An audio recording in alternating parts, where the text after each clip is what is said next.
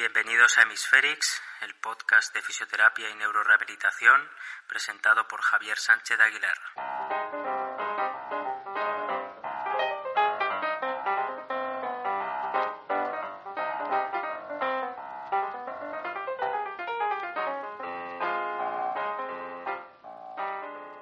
En episodios anteriores sobre los desórdenes de conciencia hablábamos de la conciencia desde la filosofía y la neurociencia. Episodio, por cierto, más escuchado de Hemisferix hasta la fecha. En ese episodio dábamos un marco conceptual clave para entender todo lo que vendría después. También en otro episodio introdujimos los diferentes desórdenes de conciencia, sus características y diferencias fundamentales. Sin lugar a dudas, la clave dentro de la valoración de estos desórdenes de conciencia está en la capacidad de dar un pronóstico de recuperación y, embebido en ello, la capacidad de eh, detectar cambios de transición entre lo que se llama vigilia sin respuesta, que es el antiguo estado vegetativo, y el estado de mínima conciencia. Actualmente se está mejorando mucho en este, en este área de la evaluación y el pronóstico, si bien se estima que la tasa de diagnósticos erróneos es de aproximadamente un 30 a un 45%, según un estudio de 2009. Esto cuando se hace sin eh, evaluando sin herramientas neuroconductuales estandarizadas. Las diferentes causas del coma o una vigilia sin respuesta no facilita muchas veces el pronóstico. Sabemos que en casos de coma posanóxico, por ejemplo debido a un paro cardíaco, los criterios pronósticos están bien definidos, tanto a nivel de electroencefalografía como a nivel clínico. Sin embargo, hay otros casos donde es eh, difícil esta, esta labor. Como establece Joseph Giacchino, que es una gran referencia en este campo de los desórdenes de conciencia, estos desórdenes se estudian como un continuo y los límites entre ellos a veces son difusos y hay fluctuaciones en los comportamientos, probablemente reflejando los cambios dinámicos en la actividad eh, neuronal tálamo-cortical, sobre todo, que es la actividad fundamental de la conciencia, como ya vimos en episodios anteriores. Como recordatorio de episodios anteriores, justamente vamos a recordar las tres entidades fundamentales de los desórdenes de conciencia, tomando como nomenclatura la establecida en los eh, diferentes consensos europeos. Sabemos que hay una corriente más americana y una corriente más europea que de alguna forma pues están ahí poniéndose de acuerdo eh, y de ahí pues que muchas veces veamos diferentes nombres, ¿no? Eh, pues en unos sitios se podrá ver más todavía lo de estado vegetativo y en otros sitios pues ya se habla de vigilia sin respuesta, ¿no? Síndrome de vigilia sin respuesta. Y bueno, eh, nosotros en este caso pues vamos a hablar de esa nomenclatura que utiliza eh, vigilia sin respuesta. La primera entidad importante a recordar es el coma. Sabemos que el coma está caracterizado por una reducción del nivel eh, y del contenido de la consciencia.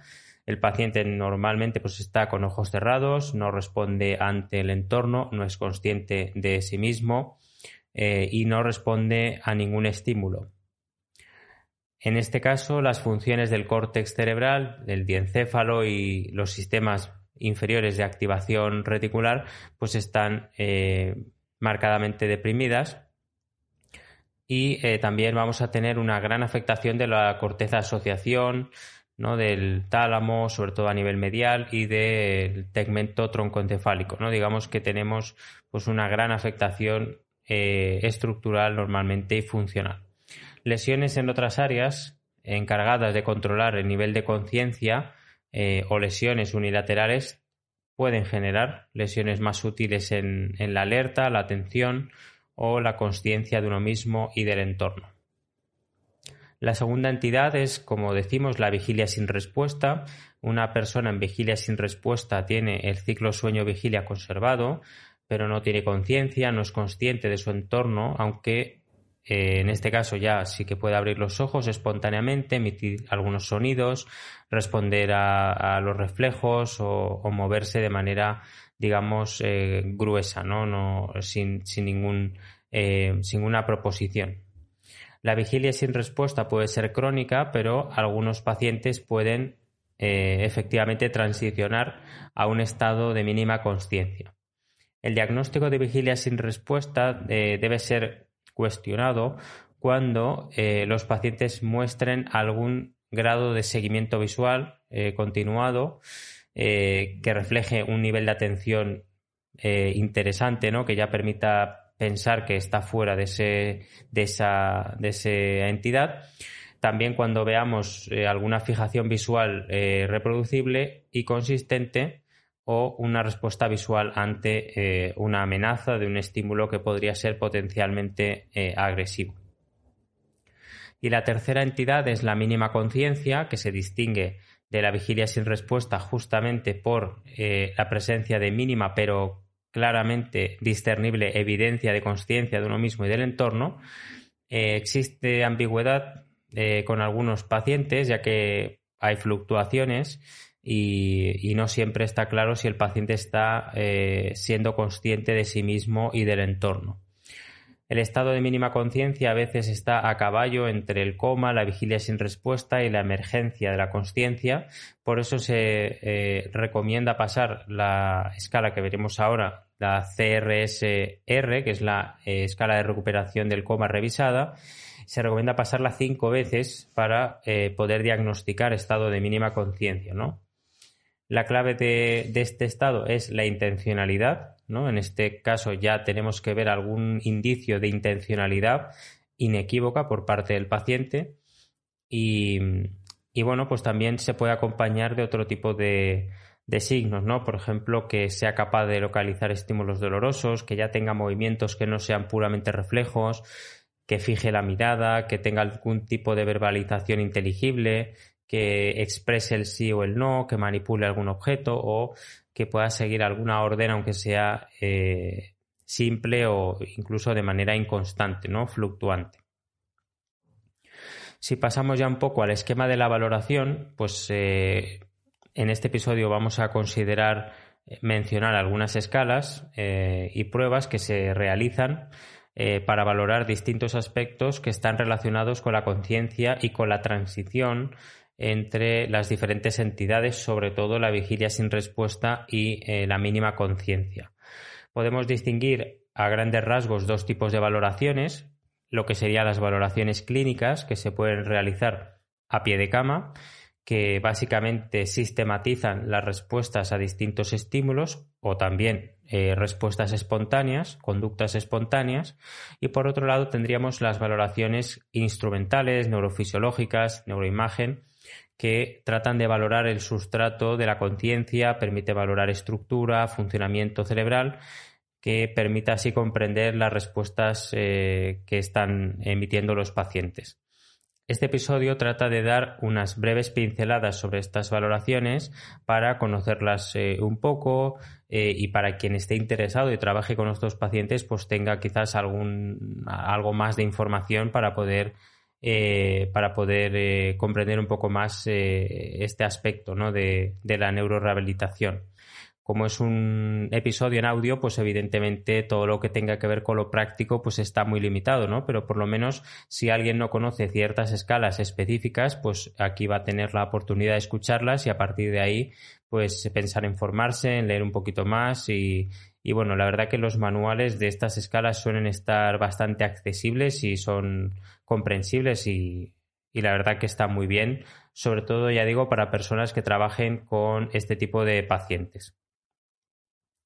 Hay muchas escalas que están publicadas en la bibliografía, pero hablaremos más de, de las más relevantes bajo mi punto de vista, que siempre es subjetivo, y sobre todo también de las que son específicas ¿no? de la conciencia porque obviamente pues vamos a tener eh, valoraciones más generales o específicas de algún área concreta ¿no? pues desde fisioterapia pues es lógico que vamos a valorar la espasticidad el tono muscular las retracciones a nivel respiratorio por supuesto eh, todos los temas de decanulación en logopedia lo mismo en neuropsicología pues también tienen una batería de pruebas específicas por supuesto a nivel de enfermería y a nivel de, los aspectos sistémicos a nivel de medicina interna, ¿no? Pues, por ejemplo, todos esos aspectos eh, no los vamos a detallar porque se entiende que son más transversales y específicos de, cada disciplina, ¿no? Aquí vamos a hablar un poco de escalas que pueden marcar la diferencia a la hora de, de, dar un pronóstico o de hablar de transición, de una vigilia sin respuesta, una mínima conciencia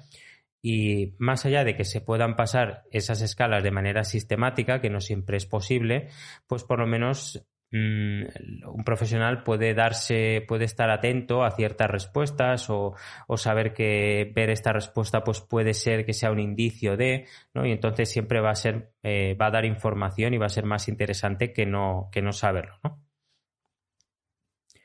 Como decía, pues hay muchas escalas. En, los cuadernos FEDACE sobre daño cerebral eh, y sobre desórdenes de conciencia, pues aparece eh, un recopilatorio de, todas estas y tenemos desde la Glasgow hasta la Western Neurosensory Stimulation Profile, la Comer Recovery Scale, que sí la vamos a ver, eh, la West's Head Injury Matrix, ¿no? Pues hay un montón que, que bueno, pues podéis buscar si os interesa, pero nosotros vamos a, a resaltar algunas de ellas, ¿no?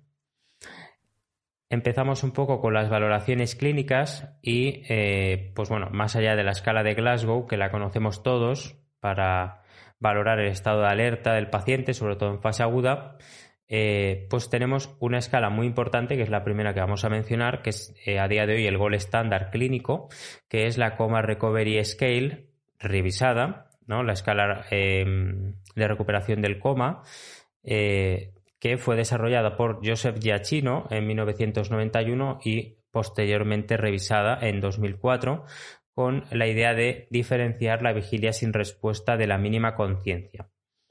Sin embargo, eh, incluso con una psicometría alta, la puntuación eh, puede verse influenciada por una interpretación subjetiva de los comportamientos observados y por eso hay ciertos autores que han tratado de limar un poquito esta escala o de asociarla a ciertas eh, pruebas instrumentales para darle un poco más de, validez.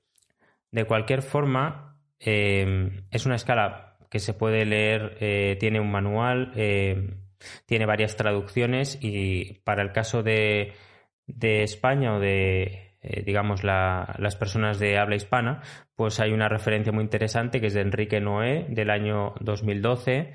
Eh, con eh, ya la aplicación de esta escala en, español, ¿no? Entonces os, os, dejaré la referencia a la bibliografía para que la podáis revisar. Pero bueno, ¿en qué consiste esta escala, no? Es una em, valoración eh, neuroconductual que está estandarizada y validada, que se utiliza para eh, el diagnóstico y pronóstico de, los pacientes con desórdenes de conciencia y sobre todo para controlar la recuperación y evaluar los tratamientos. Esta escala tiene 23 ítems que están eh, agrupados dentro de seis subescalas que lo que valoran es la audición, el lenguaje receptivo y expresivo, la capacidad de comunicación, la visuopercepción, las funciones motoras y, eh, por supuesto, el nivel de alerta. Los elementos de la escala, em, más bien de la subescala, están organizados jerárquicamente de manera que el elemento con la puntuación más baja en cada subescala representa la eh, actividad refleja, mientras que el elemento con la puntuación más alta refleja el comportamiento más superior, por así decir, mediado cognitivamente. El tiempo de administración suele oscilar entre 15 y 30 minutos, también depende un poco de la habilidad del evaluador.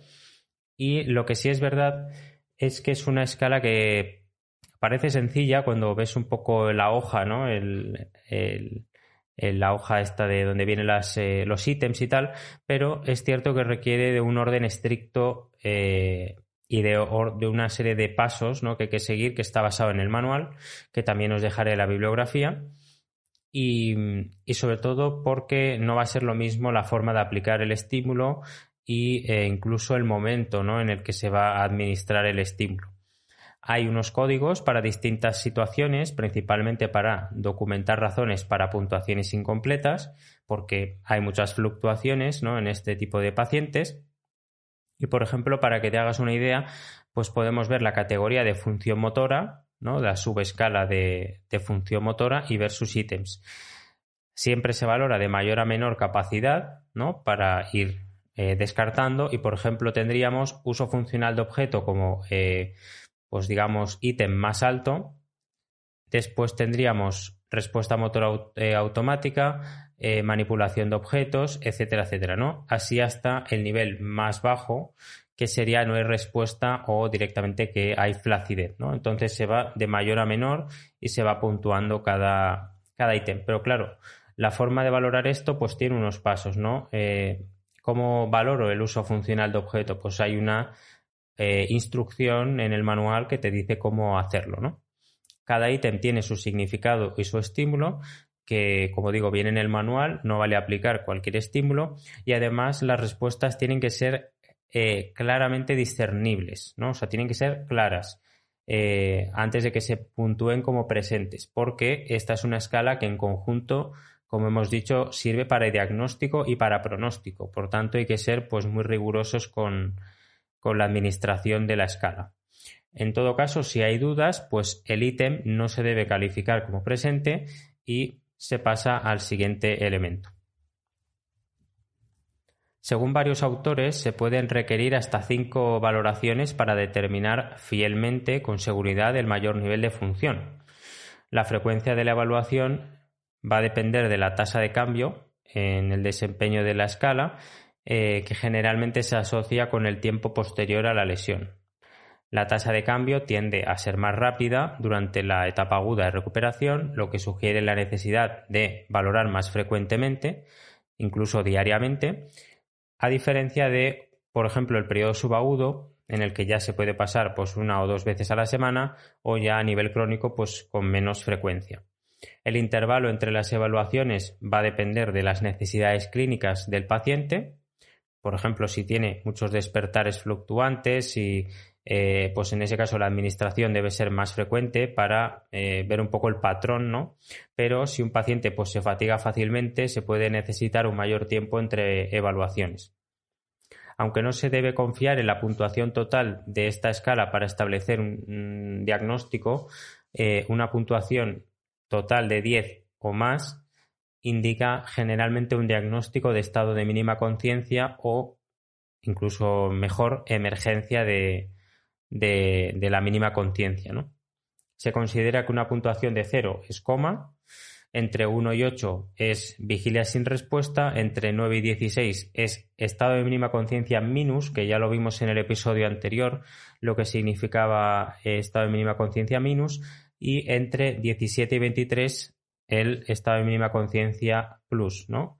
Em, os recomiendo que vayáis al episodio anterior sobre desórdenes de conciencia para entender un poquito a qué se refiere con estado de mínima conciencia minus o plus y cuáles son las diferencias entre ellos.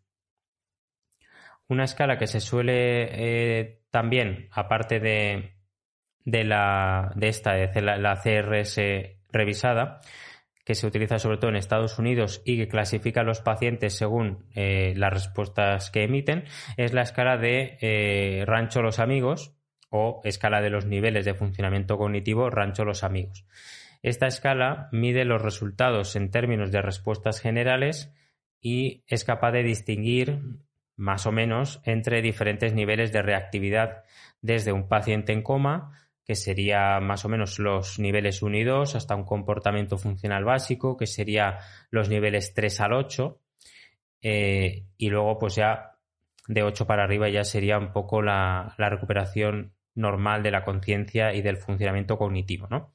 Básicamente tenemos 8 eh, niveles, bueno, en realidad hay 10, hay 10 niveles, pero bueno, eh, los más importantes son los ocho primeros, porque el 9 y el 10, como vamos a ver, son complicados ya de, recuperar totalmente porque es básicamente no tener secuelas a nivel eh, de funcionamiento cognitivo, funciones ejecutivas, etcétera. O sea que eh, a nivel, digamos, de evaluación pura, pues nos interesan sobre todo los ocho primeros niveles. Y lo que va a ser interesante es ver la transición entre esos niveles. Los niveles son el nivel 1 no hay respuesta, el nivel 2 respuesta general, el nivel 3 respuesta localizada, En nivel 4, confusión e inquietud. En nivel 5, confusión, respuestas inconsistentes e incorrectas. En nivel 6, confusión, respuestas consistentes y correctas. En nivel 7, respuestas correctas automáticas. Y en nivel 8, respuestas correctas. Como veis, pues es una descripción breve, muy ambigua, ¿no? Y que se puede fácilmente eh, confundir y, llegar a un punto que no saber dónde clasificar. Entonces, es interesante, en mi caso, lo que hice cuando leí esto fue irme a algún material eh, complementario para ver un poco a qué se refiere a nivel práctico estos niveles, ¿no? Y hay, un, hay unos vídeos muy interesantes del Hospital Craig, si no me equivoco, en Estados Unidos, que además muestra pacientes por cada nivel y te va explicando un poco las, las diferencias, ¿no? Y, por eso he querido eh, añadir un poquito más a, a, este, a esta descripción general, ¿no? En general, esta escala es fácil eh, y rápida de usar, solo hay que saber muy bien cuáles son los elementos clave de cada nivel y, eh, ante la duda, pues eh, determinar el nivel de mayor seguridad donde sabemos que las respuestas son consistentes, ¿no? Porque lo que ocurre es que hay ciertos niveles, hay, transiciones entre ciertos niveles que, que, que son confusas, ¿no? Por ejemplo, entre ya nivel 3 al 6 pues es eh, bastante confuso o incluso ya a partir del 7 al 8 pues eh, no es sencillo no determinar el, el, perfil o el nivel. El nivel 1 es bastante fácil de identificar porque es la no respuesta y la total asistencia al paciente. Este nivel suele corresponder al coma, la persona está con los ojos cerrados, no reacciona, no tiene eh, sueño vigilia y por supuesto no es consciente de sí mismo y el entorno.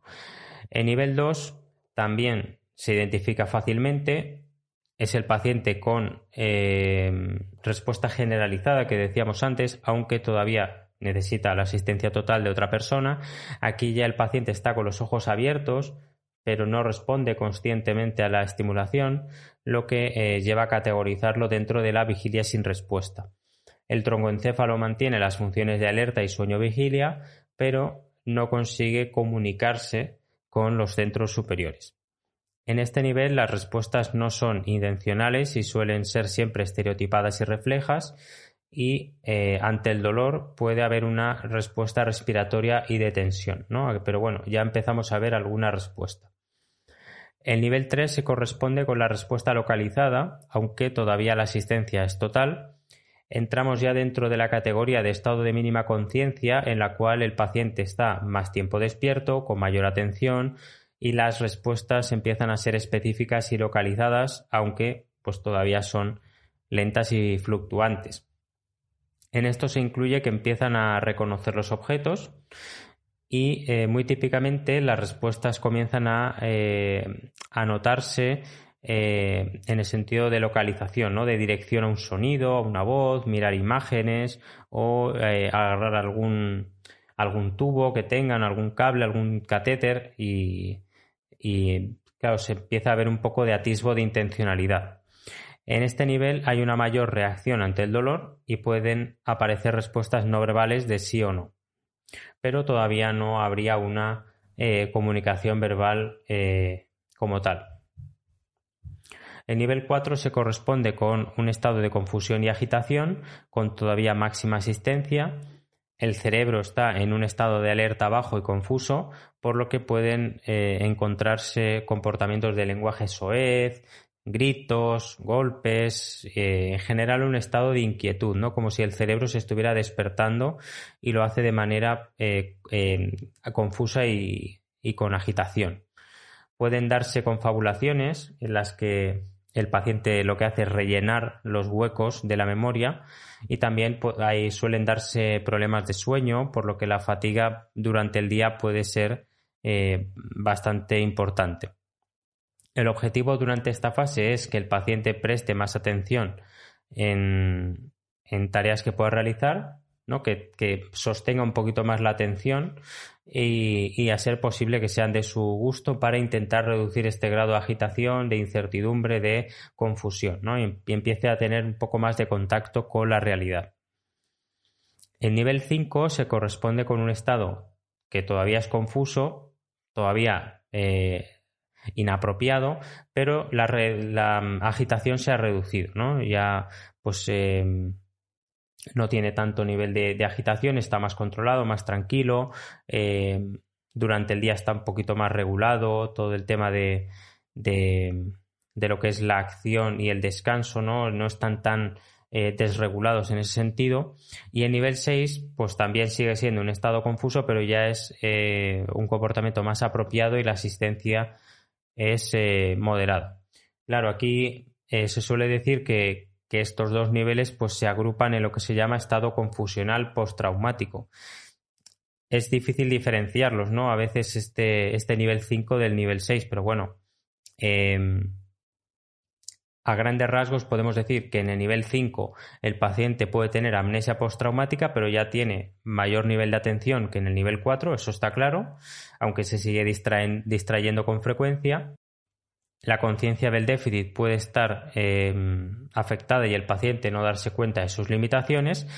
Y en el nivel 6 es posible que el paciente no necesite tanta ayuda para iniciar y terminar una tarea, pero la velocidad seguirá siendo más lenta de lo normal. O sea que sí que podríamos ver alguna diferencia en cuanto a lo que es la iniciativa, ¿no? Entre el nivel 5 y el nivel 6.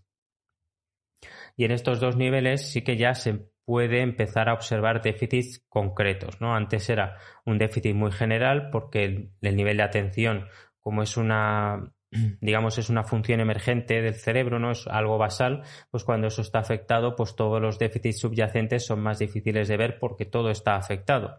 Pero en este caso, como la atención ya mejora, pues ya se pueden empezar a ver eh, déficits más eh, concretos.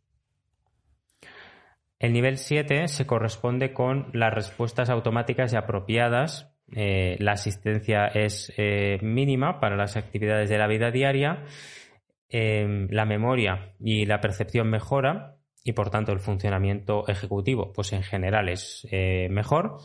En esta fase son más patentes los problemas específicos por la lesión y la conjunción de funciones ejecutivas.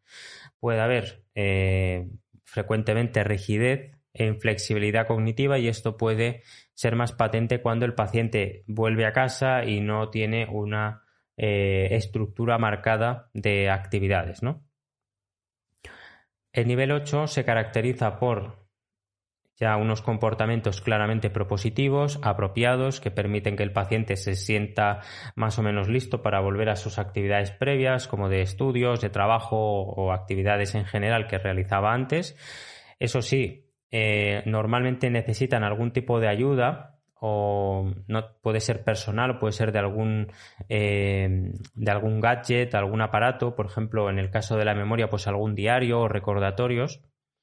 Pueden persistir algunos problemas eh, remanentes de atención, de memoria, de razonamiento, de solución de problemas y también puede tener ciertas características de irritabilidad, de baja tolerancia a la frustración, y de, fatiga mental, ¿no? Al final la integración de los estímulos pues todavía eh, cuesta, ¿no?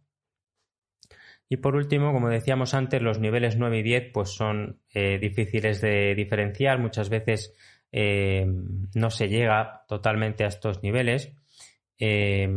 podríamos decir que el nivel 9 todavía necesita algo de asistencia de otra persona o algún tipo de compensación y el nivel 10 pues muestra un salto eh, teórico importante de independencia personal y de la capacidad de eh, multitarea. ¿no? Yo esto lo, relaciono mucho con ver a esta persona, por ejemplo, en un ambiente laboral, un ambiente, eh, digamos, de independencia completa y, no poder saber que ha tenido una lesión, ¿no? Por ejemplo, eso pues quizás marcaría lo que es un nivel 9 o 10, ¿no?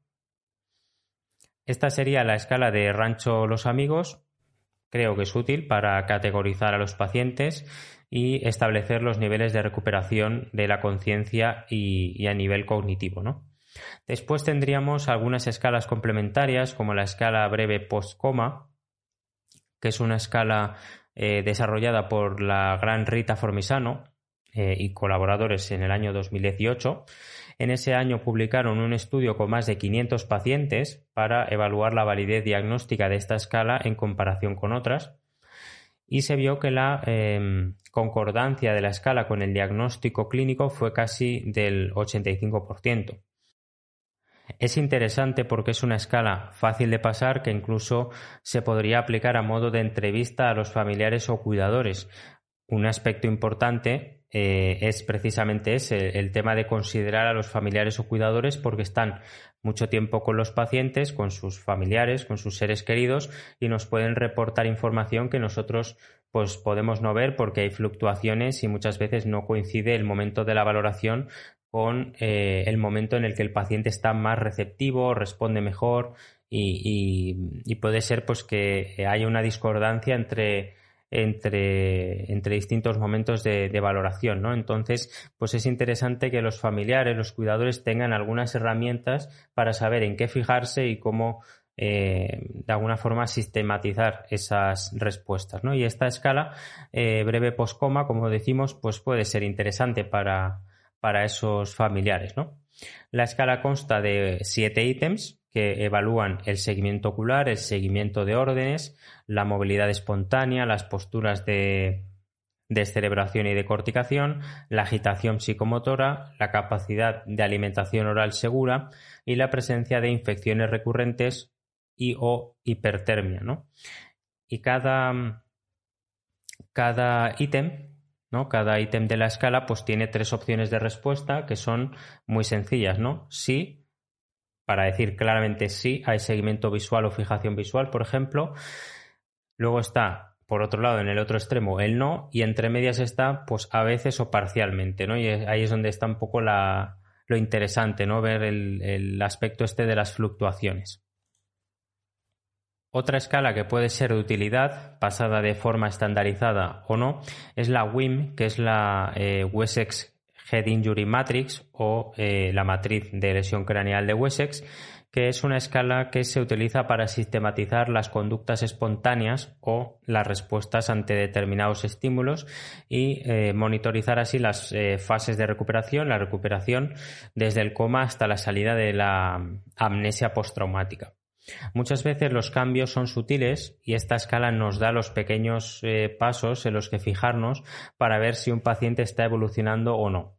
La escala está formada por 62 ítems, es bastante exhaustiva, y esos ítems están categorizados en seis subescalas, como viene a ser frecuente en estas escalas, y esas subescalas son comunicación, atención, conducta social, concentración, alerta visual y cognición. Y lo interesante es que están organizadas, eh, los ítems están organizados jerárquicamente de modo que hay un orden, ¿no? Y esto nos puede ayudar mucho a la hora de valorar a los pacientes. La puntuación del WIM representa el ítem más avanzado observado en el paciente eh, por ejemplo, pues podemos tener eh, ítems muy bajitos, ¿no? Que simplemente es apertura de los ojos, hasta pues hacer eh, manipulación compleja, compleja, de objetos, ¿no? Entonces, pues siempre vamos a buscar el último ítem que cumple nuestro paciente. Os recomiendo que veáis la referencia bibliográfica de Lynn Turner Stokes, eh, del año 2015 porque eh, en, ese estudio hacen un seguimiento a pacientes con esta escala y van sacando unos porcentajes según el número de pacientes que cumplen los ítems de la escala y eh, la entidad del desorden de conciencia en la que entrarían. Por ejemplo, un ítem frontera, que, digo yo, un ítem trascendental que marca la diferencia entre la vigilia sin respuesta y la mínima conciencia, es el seguimiento visual. En ese artículo hacen una propuesta de nuevo orden de ítems, enumerando aquellos que se observaron en los pacientes que permanecieron en vigilia sin respuesta, en mínima conciencia minus y mínima conciencia plus. Eh, todo esto al alta del hospital. Los ítems fueron ordenados por una combinación de la frecuencia de aparición, la compatibilidad teórica, primero por los pacientes que permanecieron en vigilia sin respuesta, luego por los que permanecieron en mínima conciencia minus y luego los eh, mínima conciencia plus. Dentro de la valoración clínica, durante los últimos años ha cobrado especial interés la valoración de la percepción del dolor. Que es un aspecto que quería abordar más específicamente en este episodio. La percepción del dolor representa un tema bastante controvertido, ya que existe una evidencia creciente sobre la presencia de experiencia de dolor eh, residual, incluso en personas con vigilia sin respuesta, eh, al menos en algunos pacientes. Sabemos que la capacidad de orientar la atención hacia un estímulo doloroso generalmente está conservada en pacientes con mínima conciencia pero muchas veces nos encontramos con la pregunta de si mi familiar o mi paciente está sintiendo eh, el dolor, está percibiéndolo en casos del antiguo estado vegetativo, eh, actual vigilia sin respuesta, ¿no? Más allá de las generalidades sobre el dolor, pues es importante entender que la dimensión eh, sensorial y discriminativa del procesamiento del dolor involucra áreas corticales de orden superior, como es la corteza somatosensorial secundaria y eh, la ínsula posterior. En comparación con los controles eh, con personas sanas, sabemos, por ejemplo, que la corteza S1, somatosensorial primaria, de los pacientes con vigilia sin respuesta está funcionalmente desconectada de otras cortezas como la corteza S2, la somatosensorial secundaria, parietal posterior bilateral, premotora, temporal superior eh, polisensorial y prefrontal. Todo esto cuando em, en los estudios se aplicaban estímulos dolorosos, ¿no? Entonces aplico un estímulo doloroso y veo un poco el funcionamiento cerebral y veo esa matriz del dolor, ¿no? Y entonces se ven claras diferencias entre personas sanas y las personas con eh, vigilia sin respuesta. Por el contrario, los pacientes en mínima conciencia pues tienen patrones de activación cerebral que son similares a los, a los controles, ¿no? a las personas sanas, sobre todo en dos zonas concretas eh, interesantes que son la, ínsula y el cingulado anterior, lo que sugiere una mayor probabilidad de que los pacientes con mínima conciencia pues efectivamente eh, perciban dolor. Para profundizar un poco en el tema del dolor, vamos a resumir un artículo reciente de Cortese y colaboradores del año 2021 sobre la respuesta nociceptiva como marcador de evolución en pacientes con vigilia sin respuesta.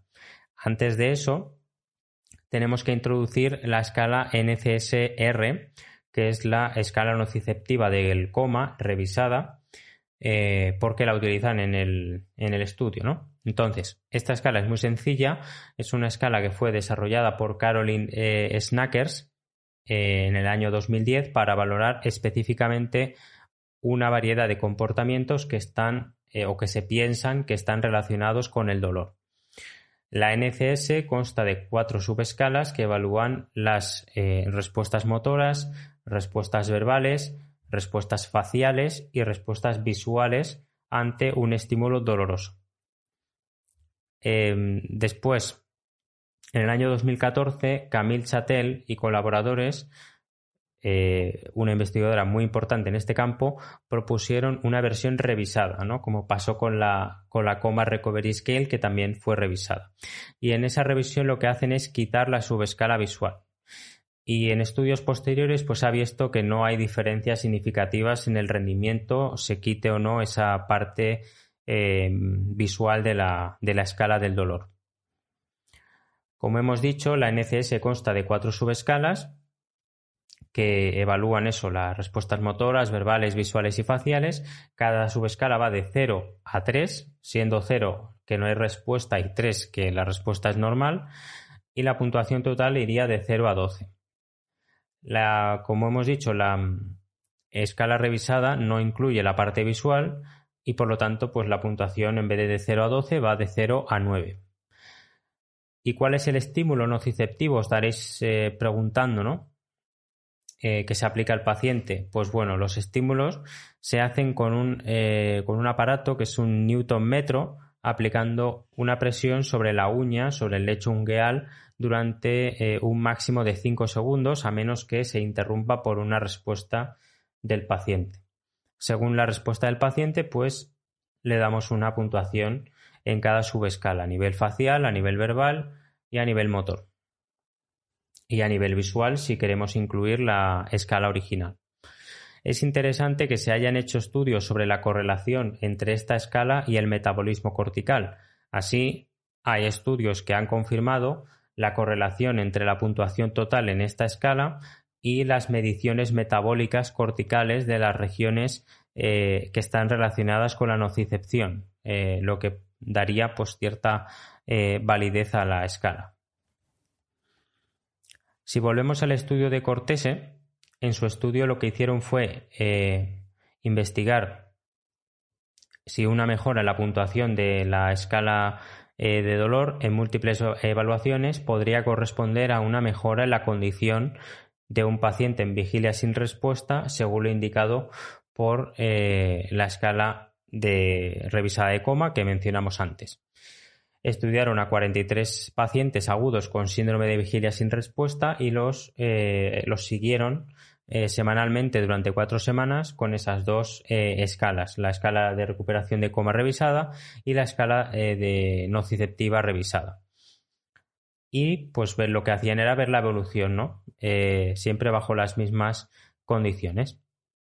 El estímulo doloroso se aplicaba, como hemos dicho, en la uña del paciente y, grosso modo, los resultados mostraron que 17 pacientes mejoraron en su nivel de conciencia, 13 de los cuales, eh, es decir, un 76%, mostraron cambios de comportamiento significativos a través de la escala de dolor antes de ser diagnosticados con un estado de mínima conciencia según la otra escala, la escala revisada de coma lo cual pues eh, es interesante, ¿no? De manera eh, preliminar, por lo menos. Vemos que los cambios que podemos ver con la escala de dolor pueden eh, conllevar la transición de la vigilia sin respuesta a la mínima conciencia.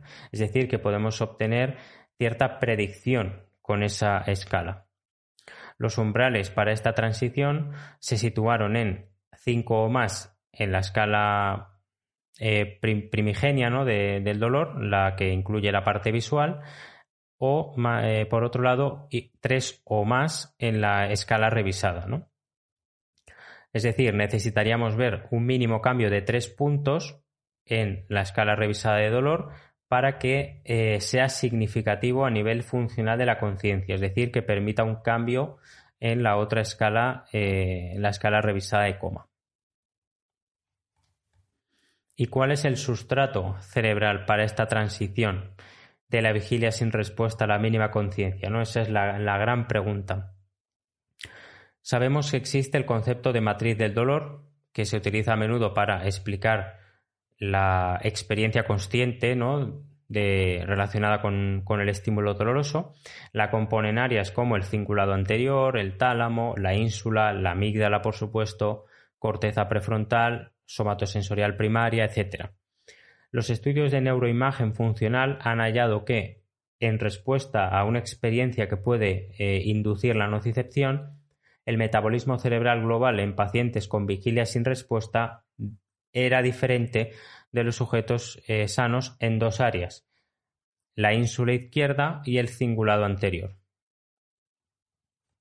Las vías descendentes eh, sabemos que transmiten información desde varias regiones del cerebro, incluida la corteza, el hipotálamo y la amígdala, a la sustancia gris periacueductal en el mesencéfalo, que luego se proyecta a la corteza somatosensorial.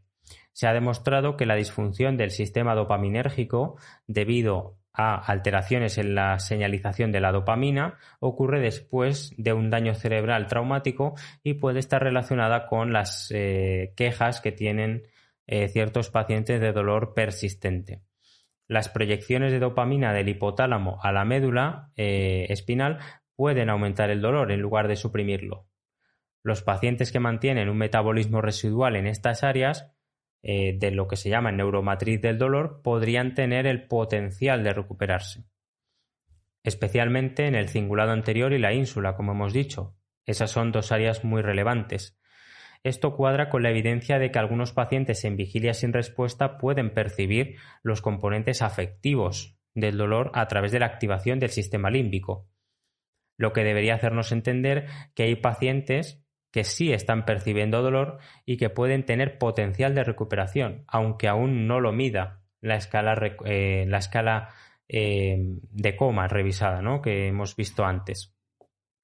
La activación de solo áreas corticales primarias para la percepción del dolor podría interpretarse como una falta o reducción de la percepción consciente del dolor en personas con vigilia sin respuesta, debido a una mala activación de la llamada neuromatriz secundaria del dolor, que es, como decimos, el cingulado, la ínsula y también la región frontoparietal, eh, que al final es una región de integración. En conclusión, los datos del estudio de Cortese respaldan la hipótesis general de que las evaluaciones basadas en la estimulación eh, nociceptiva podrían ayudar a predecir algún nivel de recuperación en los trastornos graves de la conciencia. La escala revisada de dolor puede complementar a la escala de eh, recuperación del coma en el pronóstico. Más específicamente, parece que los pacientes en vigilia sin respuesta que alcanzan puntuaciones totales o iguales o mayores a 5 para la escala clásica o mayores o iguales a 3 para la escala revisada, tienen una mayor probabilidad de recuperar algún nivel de conciencia y transicionar al estado de mínima conciencia y, pues quizás en el futuro, emerger, ¿no? Y eh, pasar al siguiente estadio. Es importante que siempre acompañemos esta escala de dolor con la general de recuperación, ¿no? La escala revisada de coma, porque la del dolor per se no puede diferenciar la vigilia sin respuesta de la mínima conciencia. Después de crearse la em, NCSR, ¿no? la escala revisada de dolor, ha habido otras aportaciones interesantes. Por ejemplo, Rita Formisano, que ya la hemos mencionado, en 2020 propuso utilizar la escala, pero eh, no simplemente con, con, el estímulo de presión sobre la uña, ¿no? sino con una serie de estímulos personalizados eh, para el paciente, por ejemplo, apertura de la mano, abducción de extremidades superiores, la movilización de la cabeza, etcétera, estímulos que puedan eh, generar unas respuestas diferentes en comparación con simplemente la presión sobre la uña. Los resultados preliminares del estudio de Formisano eh, sugieren que, esa adaptación pues podría revelar la percepción del dolor en un mayor número de pacientes que no se comunican en comparación con la escala de dolor eh, revisada eh, sin estímulo personalizado. La idea que los autores y yo mismo quisiera transmitir es que la evaluación de la percepción del dolor es fundamental en la medida que se pueda, porque puede ayudar a reducir los diagnósticos erróneos. Esto se basa, recordemos, en que los pacientes en vigilia sin respuesta tienen más alteración en las áreas de conectividad de la neuromatriz del dolor en comparación con las personas en mínima conciencia, lo que enfatiza que la percepción del dolor puede ser más probable a medida que mejora el nivel general de conciencia. Hay excepciones, ya que algunos pacientes con vigilia sin respuesta muestran activaciones corticales relacionadas con el dolor que se superponen parcialmente con las activaciones eh, que se observan en personas en mínima conciencia. Esto sugiere que algunos pacientes en vigilia sin respuesta pueden tener conectividad funcional residual, que respalda los aspectos somatosensoriales, afectivos y cognitivos del procesamiento del dolor que facilitaría la evaluación cognitiva encubierta y por lo tanto pues reduciría los diagnósticos erróneos. Para ir terminando el episodio vamos a hablar ahora de algunas valoraciones eh, neurofisiológicas, algunas eh, cositas de neuroimagen para, bueno, para ampliar un poquito esa valoración clínica que hemos eh, descrito. En primer lugar, pues eh, hablando de electroencefalografía, sabemos que es una valoración fundamental.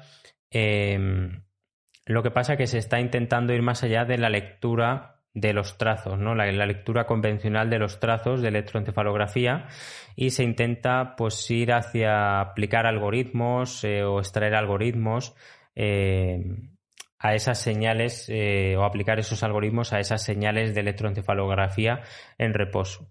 Estos algoritmos lo que hacen es eh, extraer unos parámetros cuantitativos para detectar cambios cualitativos en el acoplamiento córtico-cortical o córtico-talámico, es decir, cómo se acoplan distintas zonas corticales entre sí o con el tálamo, que sabemos que es un núcleo clave dentro de lo que sería la, la conciencia. ¿no? En el artículo de David de Rossi y colaboradores, publicado en 2021, se da una breve descripción de la literatura en este campo, eh, en el campo de la electroencefalografía, reportando evidencia relevante y discutiendo pues algunos resultados emergentes basados en sobre todo las experiencias de su grupo de investigación en el Instituto Neurológico Carlo Vesta de eh, Milán. La electroencefalografía es una valoración eh, muy importante, sobre todo a nivel de en la fase aguda, nos da muchísima información, es muchísimo más, eh, más certera que en fases más posteriores continúa siendo el procedimiento fundamental en, monitorización a pie de cama del funcionamiento cortical, tanto inmediato como de larga duración, relacionado con el estado consciente e inconsciente de la persona. En comparación con todas las demás técnicas, pues estas eh, grabaciones de electroencefalografía son un procedimiento eh, más aplicable, menos costoso y adecuado que eh, da información directa e inmediata. Lo que pasa es que los límites y las malas interpretaciones pues, pueden ocurrir debido a distintos problemas, distintas casuísticas relacionadas con la lesión del paciente, defectos craneales, intervenciones quirúrgicas, artefactos ¿no? que puedan existir, el ambiente de la UCI en sí, y entonces eh, pues es verdad que esta valoración puede estar un poco limitada a veces y no es tan exacta como en otros casos. ¿no? La evaluación rutinaria con, electroencefalografía se realiza eh, según un procedimiento, unas escalas eh, apropiadas en términos de continuidad, amplitud de voltaje, frecuencia, simetría, actividad de fondo, reactividad, ¿no? Una serie de parámetros y eh, en la práctica, pues es sencillo distinguir la buena organización de la señal, que está bien modulada, de una que no lo está, que está más bien monótona, mal modulada, o que incluso pues hay un hay una clara muerte encefálica o un patrón básico plano, ¿no? Sin embargo, no es fácil interpretar los casos intermedios, ¿no? Los patrones intermedios, y hay estudios que han valorado cómo simplificar la evaluación de electroencefalografía proponiendo una eh, escala semicuantitativa como puede ser la escala de Sinek en la que no vamos a entrar. El principal aspecto que se evalúa con, con estos pacientes es la reactividad en respuesta a distintos estímulos. En el contexto clínico actual, los protocolos simples de estimulación ofrecen una medida fácil para explorar las vías ascendentes, eh, sensoriales periféricas y centrales, proporcionando una información incompleta pero útil sobre la conservación funcional de ciertas regiones como el troncoencéfalo, el tálamo o la corteza cerebral. Se han utilizado distintas técnicas, más simples o más complejas, para cuantificar la electrocefalografía en reposo o los cambios inducidos por varios estímulos. Esta evaluación puede investigar bien la arquitectura funcional del cerebro y las redes en reposo. Al margen del análisis eh, ultra concreto de, aspectos que, se me escapan a mí, obviamente, porque no soy neurofisiólogo, como las potencias relativas alfa y delta, ¿no? Y todo, y todo lo que conlleva, nos podemos quedar con un concepto que me parece interesante, que es el de entropía, ¿no? La entropía, que es un concepto físico, eh, aplicado en este campo, pues es, una medida de regularidad que da información útil eh, y así, por ejemplo, se ha visto que los valores altos de entropía indican que un sujeto tiene una, em, una electroencefalografía menos regular, monótona, en reposo, por lo que está más cerca de un estado despierto, mientras que los valores más bajos se han asociado con estados inconscientes. La conectividad funcional también se ha empleado para evaluar el nivel de integración de las redes cerebrales. La conectividad en reposo se ha eh, analizado a través de varios eh, métodos como la coherencia, la coherencia imaginaria, el índice de retraso de fase, la función de transferencia dirigida, etcétera, etcétera, ¿no? Aspectos muy específicos de neurofisiología. Sin entrar en mucho detalle, la mayoría de estos estudios convergen en la conclusión de que el análisis de redes es un enfoque bastante bueno para distinguir entre la vigilia sin respuesta y la mínima conciencia. En la experiencia de los autores, de David Rossi y demás, a veces los datos requieren una interpretación que no es obvia. En un estudio con 19 pacientes en vigilia sin respuesta, encontraron, como era esperable, que había una fuerte reducción de la potencia relativa en la banda alfa, pero eh, la actividad alfa estaba hiperconectada en las regiones corticales centrales y posteriores. Este aumento de la conectividad fue evidente en pacientes con daño cerebral anóxico, pero también en aquellos con daño traumático o vascular grave. Aquí tenemos que entender un poco qué significa esto de la actividad alfa. La actividad alfa es un marcador de oscilación fisiológica eh, digamos que se entiende que cuando restauras ese, esa, esa, actividad alfa, pues el paciente va recuperando el nivel de conciencia y va mejorando, ¿no? Por tanto, pues los hallazgos que hemos mencionado pueden parecer contradictorios. Como decimos, la recuperación de la conciencia viene acompañada de la restauración del ritmo alfa, pero los cambios clínicos en estos casos son lo suficientemente significativos como para que los datos eh, resulten de ayuda pronóstica. En este caso, los autores atribuyen esta contradicción ¿no? de que hay una disminución de la actividad alfa pero una hiperactivación en otras zonas, eh, lo achacan a una reorganización de la conectividad en pacientes en vigilia sin respuesta en estado crónico, probablemente por un proceso neurodegenerativo que se ha producido de manera precoz, seguido de una remodelación de la conectividad dentro de la corteza, precisamente en áreas que se desconectan ¿no? de respecto al control subcortical. Entonces vemos que cuando el daño cerebral se cronifica, la interpretación de la electroencefalografía se vuelve mucho más compleja que en casos agudos y pues bueno, me parecía importante remarcar ese detalle, ese detalle de la actividad alfa como en principio es un marcador positivo, pero que puede interpretarse de otra forma en casos crónicos por ciertas, no digamos compensaciones, pero sí hiperactivaciones. Eh, en, otras eh, zonas o a nivel de, conectividad intracortical, ¿no? O sea, tenemos mucho que, estudiar de esta reorganización, de cómo el cerebro se sigue reorganizando en pacientes con mínima, eh, sobre todo con vigilia sin respuesta, ¿no? Que no es un paciente que se queda ya estático.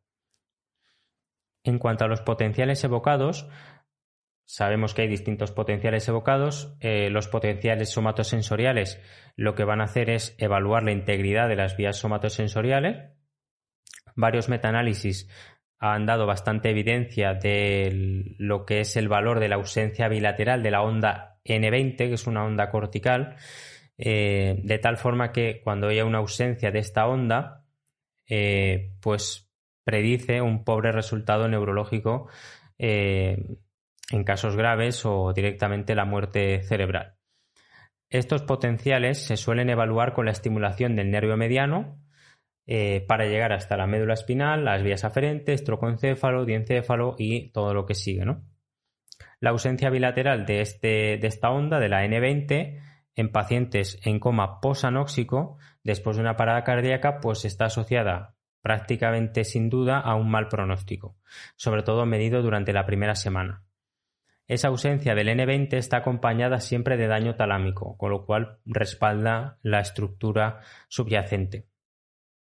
En otras causas de afectación de la conciencia, pues esta ausencia del N20 no está tan clara que determine un mal pronóstico, como son los casos de coma hipóxico isquémico.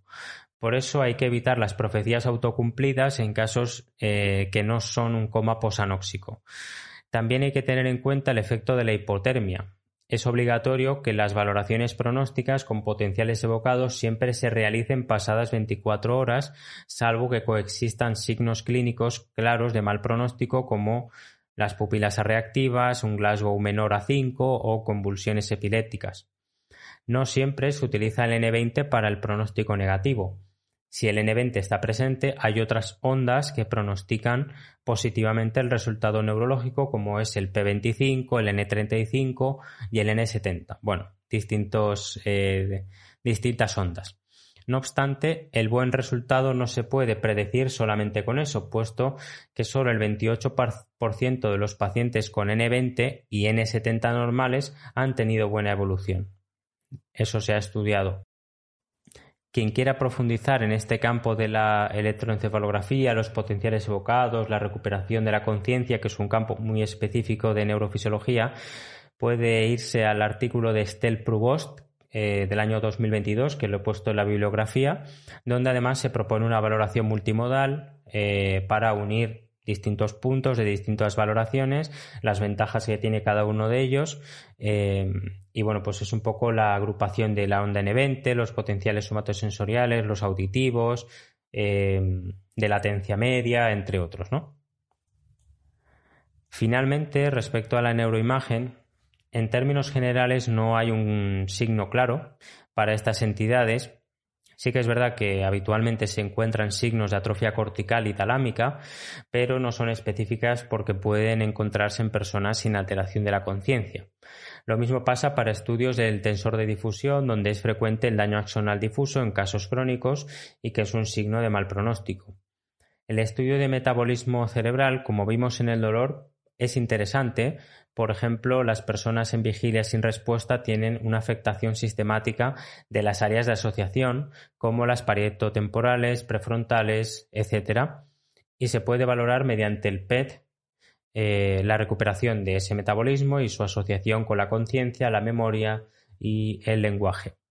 Con las investigaciones se han ido descubriendo zonas claves para la recuperación de la conciencia, como son el precunio y el cingulado posterior, que parecen tener distinta actividad según el paciente esté en vigilia sin respuesta o en mínima conciencia. Con esto terminamos el episodio sobre valoración de en los desórdenes de conciencia. Espero que os haya parecido eh, útil, que os haya parecido interesante, que os haya bueno, eh, que os haya abierto alguna vía para, para, los que os dediquéis a este área y tengáis alguna idea más sobre valoración. Ya digo, aunque no se pueda pasar la escala de manera sistemática por lo que sea, eh, pues por lo menos saber que hay ciertos ítems, elementos que se pueden eh, valorar y para tener un poco el ojo puesto, ¿no? Y bueno, ya en el caso del dolor que hemos indagado un poquito más, pues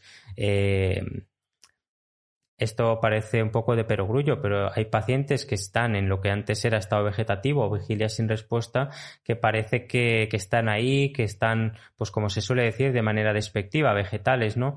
Y, y pueden que estén sintiendo más de lo que pensamos, ¿no? Y hay investigaciones que lo respaldan y más allá de la ética y la propia moral profesional de tratar bien a estas personas, sea como sea, pues sabemos que hay un sustrato detrás, que puede haber un funcionamiento cerebral detrás y que puede ser trascendental la forma que tenemos de valorar y de, y de tratar de estimular, por ejemplo, ¿no? a estas personas para que hagan transición a, mínima conciencia y, a saber hasta dónde pueden llegar. ¿no? Entonces son aspectos que me gustaría que, que nos quedáramos con ellos al final de este episodio, más allá de las escalas que ya hemos visto, y que, y que tengamos herramientas, ¿no? Que es un campo muy interesante, este campo de los desórdenes de conciencia, eh, y, que, podemos hacer muchas cosas, ¿no? Desde cada uno desde nuestra disciplina y con estos aspectos transversales.